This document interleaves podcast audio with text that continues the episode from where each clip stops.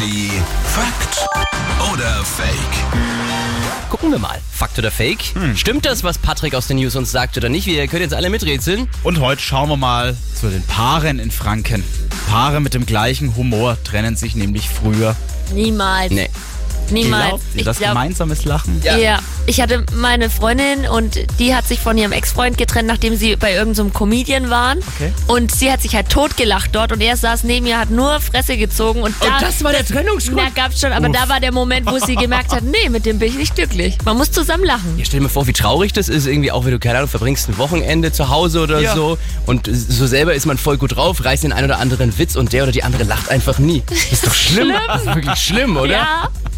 Paare mit dem gleichen Humor trennen sich früher. Fake. Bitte. Gegensätze ziehen sich an. Das trifft in Sachen Humor mal so überhaupt nicht zu. Ja. Mehrere Studien zeigen, wer zusammen lachen kann, egal über was. Vor allem soll es da tatsächlich über andere tatsächlich gehen. Ja, wenn man sich über andere amüsieren kann, dann führt man eine glücklichere Beziehung und bleibt auch länger zusammen. Ja. Meine Frau und ich, wir lachen oft über Jase und wir führen eine sehr glückliche Beziehung. Hier ist Energy. Schönen guten Morgen.